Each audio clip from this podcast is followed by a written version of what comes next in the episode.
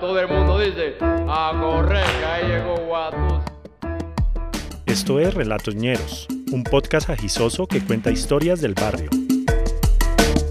Caballero. Cuerpos sonoros.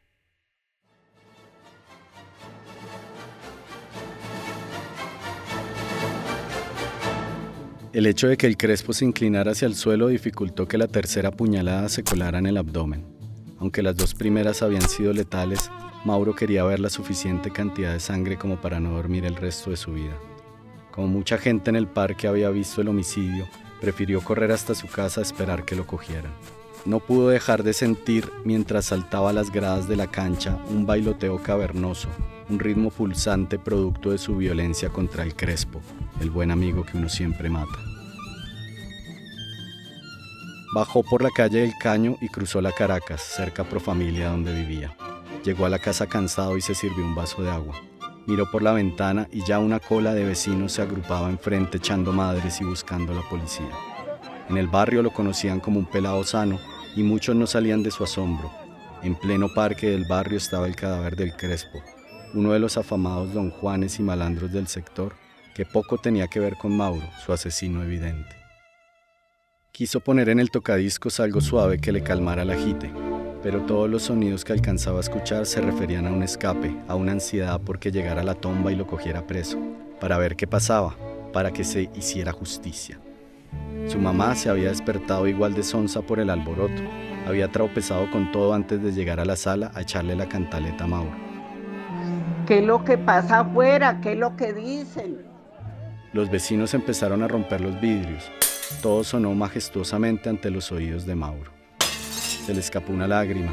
Había matado a un hombre, pero la angustia era lo que concentraba su atención. Violentos violines azotaban su garganta, reemplazando el arco una espada. No, una puñalada. Cogió a su mamá y la llevó para el patio trasero. Le dijo que se iba a ir de la casa, que iba a pasar una buena temporada por fuera. Los policías vendrían a buscarlo y él tendría dónde dormir esta noche, aunque quizás no pudiera dormir esta noche. Ahí mismo se acordó de Clara. Una vez hace mucho tiempo se había robado unas cosas de un supermercado en Ciudad Jardín. Llegado al detector lo pillaron unos patrulleros y salieron a perseguirlo durante un buen trecho. Mauro llegó esa vez donde Clarita después de haberlos perdido.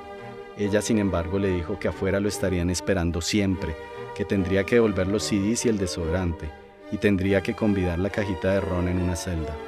Clara era buena inventando historias. Ahora sí que lo esperaban. Recordó que esa vez hicieron el amor y pensó que ese era el mejor encierro.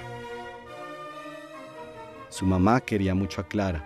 Si se iba a ir de la casa tendría que explicarle qué iba a pasar con ella. Él le dijo que no quería que volvieran, que le había mandado a decir adiós con un mensajito que le dejó en el parque.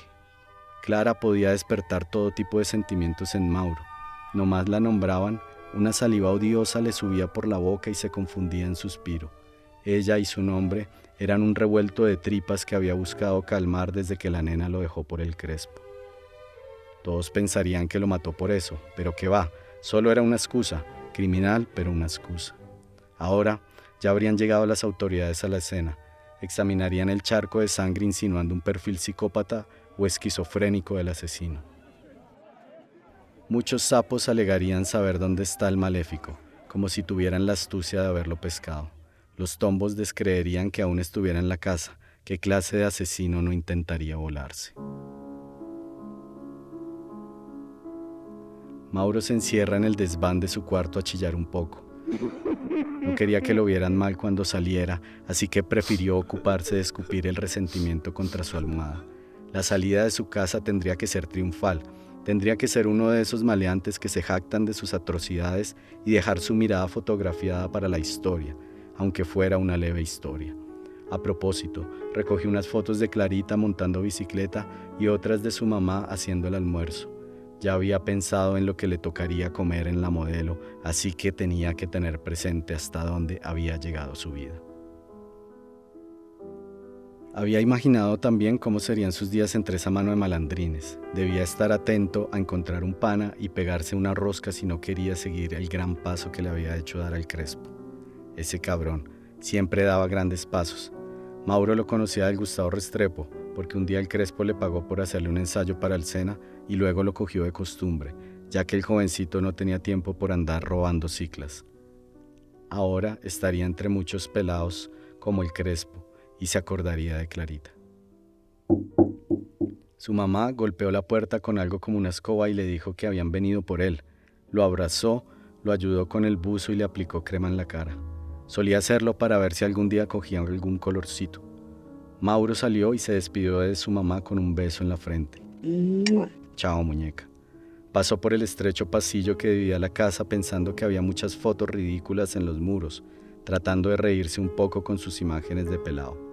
Pero cuál risa, si era un criminal. Entró a la sala y no encontró ningún tombo. Era Ladino, el parcero del alma, que venía con plata para que se volara.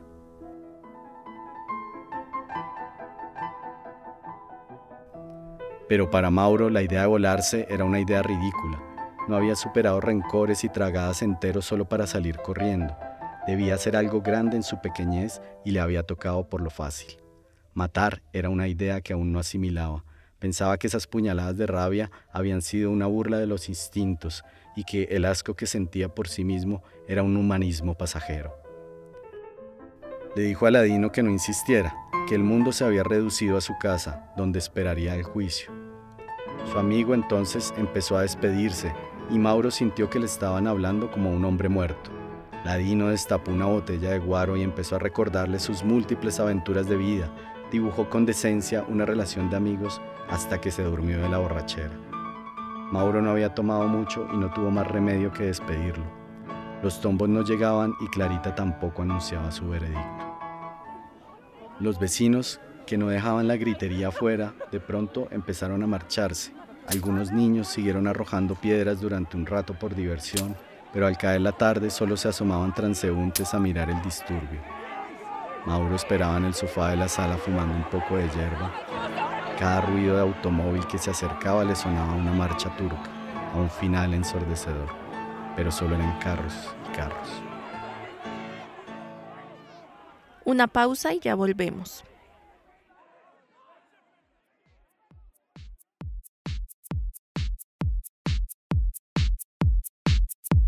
Échele cabeza cuando se dé en la cabeza es un proyecto que genera y difunde información sobre sustancias psicoactivas para la reducción de riesgos y daños.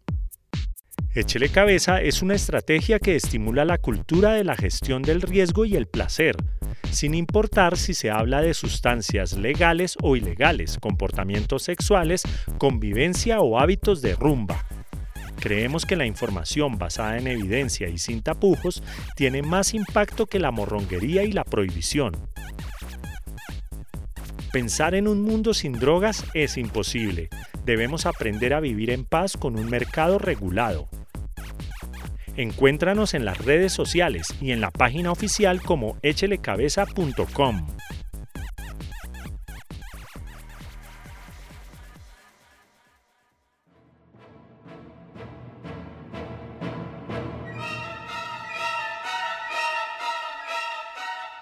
aparecieron dos uniformes verdes. Se aproximaron corriendo hacia la casa, pero a unos pasos ante el jardín se detuvieron.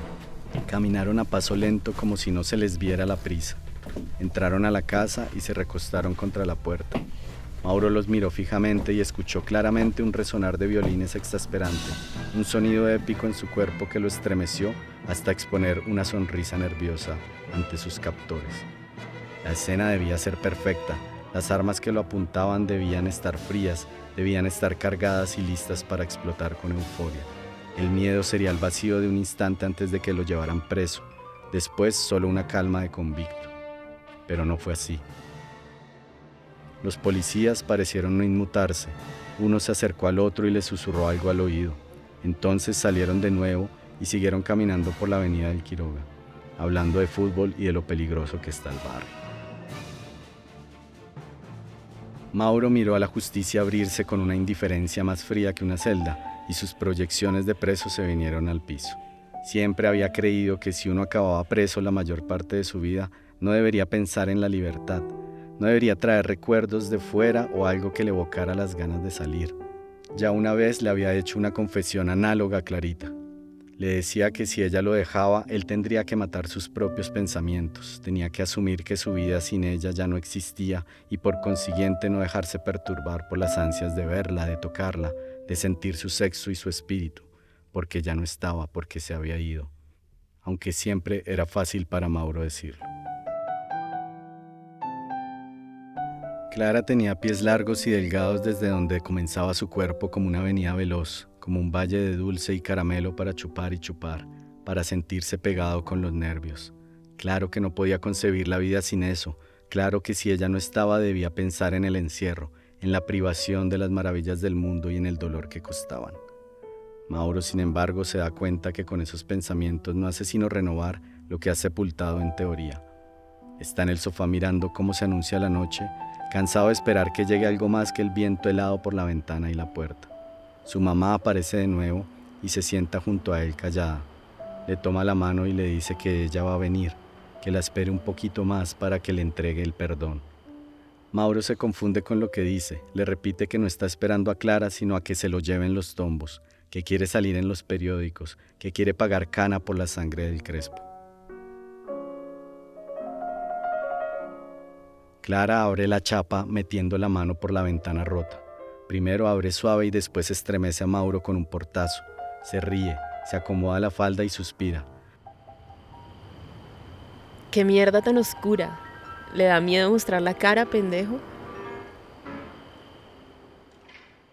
Clarita nunca hablaba así. Era claro que venía en la mala. Quizás furiosa porque Mauro le mató el romance. Pobre, ¿habría llorado? Sus pasos se escuchaban lentos y pesados. Se acercaba pero no caminando. Como en un zoom cubría la atención de Mauro. Era verla de nuevo y sentir la vibración del piso hasta sus cuerdas bucales, martillazos a cada órgano de su pecho que pronunciaba un sonido distinto. Clara dirigía la orquesta de sus nervios. Eran como cables, cuerdas eléctricas de vértigo y caídas en falso. Si tuviera miedo ya me hubiera volado, baby. La miró azaroso y le extendió la mano. Te dio miedito volarte sin mí. Ella le apretó la mano extendida y le mostró sus dientes de fiera. Se le sentó encima con las piernas abiertas. Mauro se excitó enseguida, como si consiguiera lo que buscaba. Clarita estaba cerca otra vez. ¿Cómo podría cambiar eso? ¿Para qué? Intentó besarla y ella le mordió el beso. Le dijo que si quería sexo, que si quería sentir la suya. Mauro respondió quitándole la blusa, lamiéndole los senos y la casa se prendió en fuego. Sonaron latidos extensos, dejando murmullos mientras la piel volvía a la piel, unos a humedecidos, de bocas separándose, miembros encajando de nuevo en vibraciones, los dedos que entraban y salían creando un pulso, un ritmo de arrebatos y fluidos, palmadas, cuerpos tronando en un sofá vespertino. Se cierran los ojos y se acaba el mundo, los dos cuerpos se van y queda el ruido, la respiración ininterrumpida por un quejido, la inmanencia del orgasmo, el fuego resuena furiosamente, se quiebran las ramas con las que los cuerpos se unen, un gran soplo y un silencio. Baja el ritmo, Mauro prefiere callar los gritos de euforia para permanecer mucho más dentro de Clara y su sexo, para poder revivir lo que el mundo le había arrebatado, pero ella no, ella no quiere cederla a la calma y arremete contra él furiosa, sigue encima suyo moviéndose y empieza a sonar su llanto. ¿Por qué no te vienes, amor? Vente adentro mío, vente conmigo, Crespito lindo. El orgasmo de Mauro había sido llamado, pero las palabras llamaron también al asco y la repulsión a la vida. Se confundió su estado de ánimo con el placer de la posesión y una venganza inminente y crucial. Evadió a Clara y se tiró al piso, evitando venirse, pero el castigo no era expiable y manchó la alfombra. Clara se quedó llorando en otro sillón, reprochando con gritos las acciones de Mauro, pero también los actos humanos, la fatalidad del paso por el mundo, la inutilidad de estar para ya no estar, la ausencia del Crespo y de su amor por Mauro. Se fue sin dejar el perdón que mamá había dicho. Estaba buscando debajo de las mesas, las sillas y los muebles, desperdiciando una energía funesta en la consecución de su auxilio, viendo a través de la ventana si llegaba alguien que le trajera al final, desesperado por encontrar lo que en su encierro sembró. Estaba buscando el amor de Clara debajo de la alfombra, en el piso manchado. Estaba tirado en el suelo chorreando babas por no levantarse, destrozado por la frase suicida, por la confirmación de su condena. Sí, Había matado al Crespo por Clarita, porque se veía fumando solo en los corredores del mundo sin el auxilio de su voz consentidora. Era Clara la que traía al final. Todos habían acordado el peor castigo. Es mejor andar con expectativas rotas que con nuevas esperanzas. Jamás encontraría celda más oscura que su propia sala con los vidrios rotos. Jamás nada podía oler tanto a mierda como el barrio en el que vivió y creció hasta el hastío. No podía ser otro el sitio. No hay peor martirio que vivir en un lugar lleno de recuerdos, donde todo desemboca en tu error, en tu pasado, en la liga con el mundo pretérito. Pasaron semanas y Mauro permaneció en el suelo de su sala. La puerta estaba abierta, pero él sabía que no podía irse. Los tombos llegarían en cualquier momento, quizás no este mes o este año, pero vendrían para llevárselo. Habían cuentas pendientes. Quizás no saliera su rostro de criminal en los periódicos, pero la gente vendría a observarlo, a revisar la casa abandonada del barrio, donde en las noches los niños decían que escuchaban fantasmas. Pero Mauro solo sentía el silencio.